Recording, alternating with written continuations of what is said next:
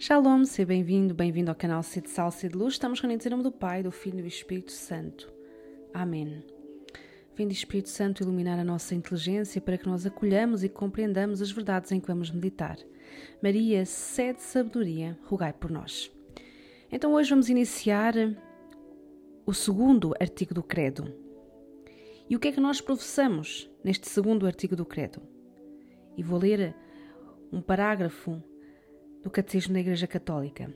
Nós cremos e professamos que Jesus de Nazaré, judeu nascido de uma filha de Israel em Belém, no tempo do rei Herodes o Grande e do imperador César Augusto, carpinteiro de profissão, morto, crucificado em Jerusalém sob o procurador Pôncio Pilatos, no reinado do imperador Tibério, é o Filho eterno de Deus feito homem. Professamos neste neste segundo artigo, que ele saiu de Deus, que desceu do céu e veio tomar a nossa carne. O Verbo fez-se carne e habitou entre nós. E nós vimos a sua glória, como nos diz São João. A glória que lhe vem do Pai, como Filho unigênito, cheio de graça e de verdade. Então, isto é o que nós professamos e dizemos que cremos que este Jesus de Nazaré é o Filho de Deus. E o que quer dizer o nome Jesus? É, é em hebraico, Yeshua, Jesus quer dizer Deus salva. Então o nome de Jesus, no nome dele já está a sua missão, né? Aquele menino nascido da Virgem Maria é chamado Jesus porque salvará o, o seu povo dos seus pecados. E não existe debaixo do céu outro nome dado aos homens pelo qual possamos ser salvos. Então, o nome de Jesus, de Jesus significa que o próprio nome de Deus está presente na pessoa do seu Filho, feito homem para a redenção de toda a humanidade e a redenção definitiva dos pecados. Ele é o único nome divino que traz a salvação e pode e deve ser invocado por todos nós, é? por todos os homens, porque a todos nós ele se uniu pela sua encarnação então, o nome de Jesus está no centro da oração cristã. É? Todas as orações litúrgicas concluem, concluem-se com a fórmula Per Dominum Nostrum Iesum Christum, é? por Nosso Senhor Jesus Cristo. E a Ave Maria tem no centro a palavra Jesus. É? Bendito é o fruto do vosso ventre, Jesus. E os orientais costumam rezar um tipo de oração que se chama oração do coração, que é oração a Jesus, que diz assim: Jesus Cristo, Filho de Deus, Senhor, tem piedade de mim, pecador. Esta pequena jaculatória, Jesus Cristo, Filho de Deus, Senhor, tem piedade de mim. Por vezes, só o nome de Jesus já é uma oração. Aliás, não é por vezes, sempre, sempre que nós erguemos a nossa voz, o nosso pensamento e dizemos Jesus, já estamos a rezar. O que quer dizer o nome Cristo? Cristo vem da tradução grega do termo hebraico Messias, Mexia, que quer dizer ungido. Então, o, o, Messias, esperado pelo povo de Israel, devia ser ungido pelo Espírito do Senhor. Ao mesmo tempo, devia também ser rei e sacerdote. Além disso, devia ser também profeta. Então, Jesus realizou esta expectativa messiânica de Israel, deste Messias que viria para salvar o povo. E é, ele realiza esta expectativa através deste tripé, né? uma tríplice função: sacerdote, profeta e rei. E o, o anjo, ao anunciar aos pastores o nascimento de Jesus, já o vai anunciar como sendo o Messias prometido a Israel. Né? Vai dizer: Nasceu-vos hoje na cidade de David um Salvador, que é Cristo Senhor. Então, no nome de Cristo já está subentendido aquele que ungiu, não é? Aquele que foi ungido e a própria unção. Jesus é aquele, é aquele que unge, é aquele que foi ungido e é a própria unção. Isto, obviamente, nesta união da Santíssima Trindade, porque o Pai é aquele que unge, Aquele que foi ungido é o Filho e o Espírito Santo é a própria unção. Nós também somos ungidos no Espírito Santo, no dia do nosso batismo e no dia do nosso crisma. Nós recebemos a unção do Espírito Santo, a mesma unção que recebeu Jesus. Foi Jesus Cristo verdadeiramente ungido e consagrado com uma unção corporal? Não, a unção que Jesus recebeu não foi corporal, não foi aquele ungento, não é? como o dos antigos reis, sacerdotes e profetas, e como aquela que nós recebemos. É? Há um sinal visível, que é aquele ungento que coloca sobre a nossa cabeça. Mas nós recebemos, além disso, a unção do Espírito Santo, não é? Mas a unção de Jesus era uma, uma unção espiritual e divina, porque nele está a plenitude, é? está a plenitude da unção, a plenitude da divindade. Por que é que professamos que ele é o Filho de Deus? Porque isso já estava anunciado no Antigo Testamento e os Evangelhos vão citar dois momentos especiais em que o próprio Pai revela que Jesus é o seu único filho.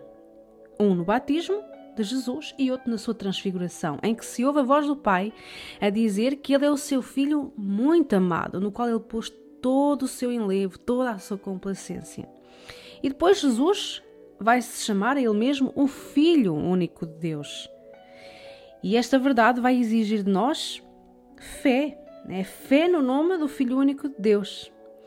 E se nos recordarmos, até o centurião, diante de Jesus crucificado na cruz, vai dizer: verdadeiramente, este homem era o Filho de Deus. É uma profissão de fé, não é? Então, o nome de Filho de Deus significa esta relação única e eterna de Jesus Cristo com Deus, seu Pai. Nós não somos filhos únicos de Deus, né? nós somos filhos adotivos, somos filhos no Filho. Só Jesus é o Filho único, só Ele tem a mesma natureza do Pai e só Ele é Deus. Né? Então, crer que Jesus Cristo é o Filho de Deus é uma condição necessária para ser cristão. Se eu não acredito que Jesus é o Filho de Deus, eu não sou cristão. Não sou cristã. Por que é que nós chamamos Jesus Cristo de Nosso Senhor? É porque Ele é verdadeiramente o Senhor de tudo e de todos. Né? O nome do Senhor, o nome de Senhor significa esta soberania divina, que Deus reina sobre tudo e todos. Então, confessar ou invocar Jesus como Senhor é crer na sua divindade. Né? São Paulo vai nos dizer: ninguém pode dizer Jesus é o Senhor a não ser pela ação do Espírito Santo. Até para isso nós precisamos da graça de Deus. Até para dizer que Ele é Senhor, nós precisamos do auxílio do Espírito Santo. É como nós somos limitados e miseráveis.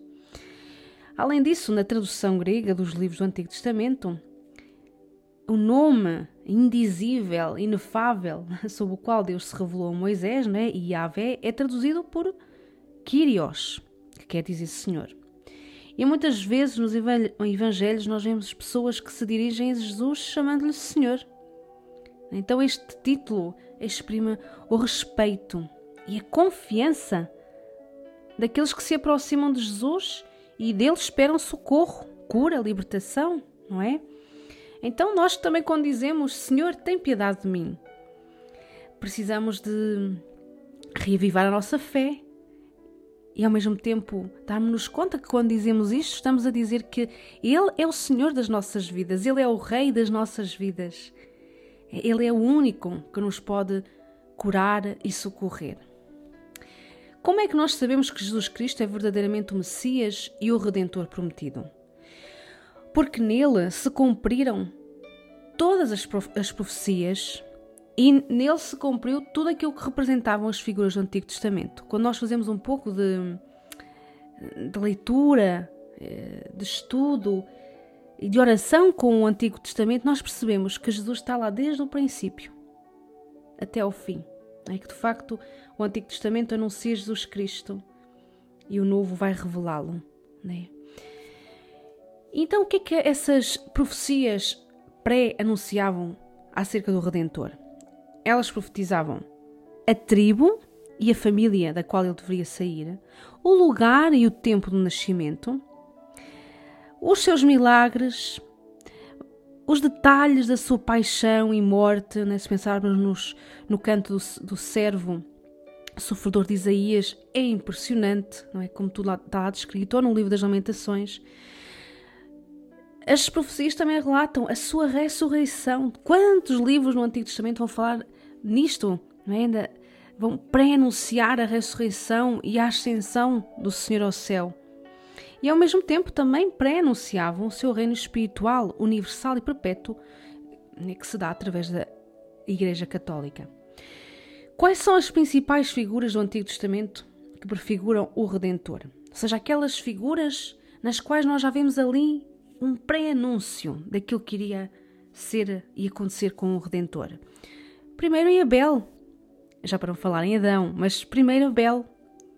Abel que foi inocentemente assassinado. Depois o sumo sacerdote Melquisedeque, que aparece do nada, um sacerdote eterno. O sacrifício de Isaac. Se nós lermos aquela passagem de Gênesis em que Abraão leva o seu filho para o sacrificar, é impressionante nós vemos ali a correspondência com o momento da paixão de Cristo. Depois José, José que foi vendido pelos irmãos. Jesus também foi vendido, não é por 30 moedas de prata, não é por Judas. O profeta Jonas, que passou três dias dentro do peixe, prefigura aqui os três dias passados no sepulcro. O rei David, o cordeiro pascal, que é imolado, a serpente de bronze, que é levantada por Moisés no deserto, que o próprio Jesus vai referir. É? Que, essa, que essa serpente de bronze prefigurava, pré-anunciava a sua morte na cruz. E ao mesmo tempo a, a sua cruz como redenção para nós, como cura para nós. Então, que hoje nós possamos renovar a nossa fé em Jesus Cristo Filho único de Deus, nosso Senhor. E termino com um hino cristológico que nós encontramos na Carta aos Filipenses, no capítulo 2. Ele, que é de condição divina, não considerou como uma usurpação ser igual a Deus. No entanto, esvaziou-se a si mesmo, tomando a condição de servo tornando-se semelhante aos homens e, sendo ao manifestar-se identificado como homem, rebaixou-se a si mesmo, tornando-se obediente até à morte e morte de cruz. Por isso mesmo é que Deus o elevou acima de tudo e lhe concedeu o nome que está acima de todo o nome, para que o nome de Jesus se dobrem todos os joelhos, os dos seres que estão no céu na terra e debaixo da terra, e toda a língua proclama: Jesus Cristo é o Senhor, para a glória de Deus Pai. Então, terminamos proclamando que Jesus Cristo é o Senhor. Glória ao Pai, ao Filho e ao Espírito Santo, como era no princípio, agora e sempre. Amém. Estamos reunidos em nome do Pai, do Filho e do Espírito Santo. Amém.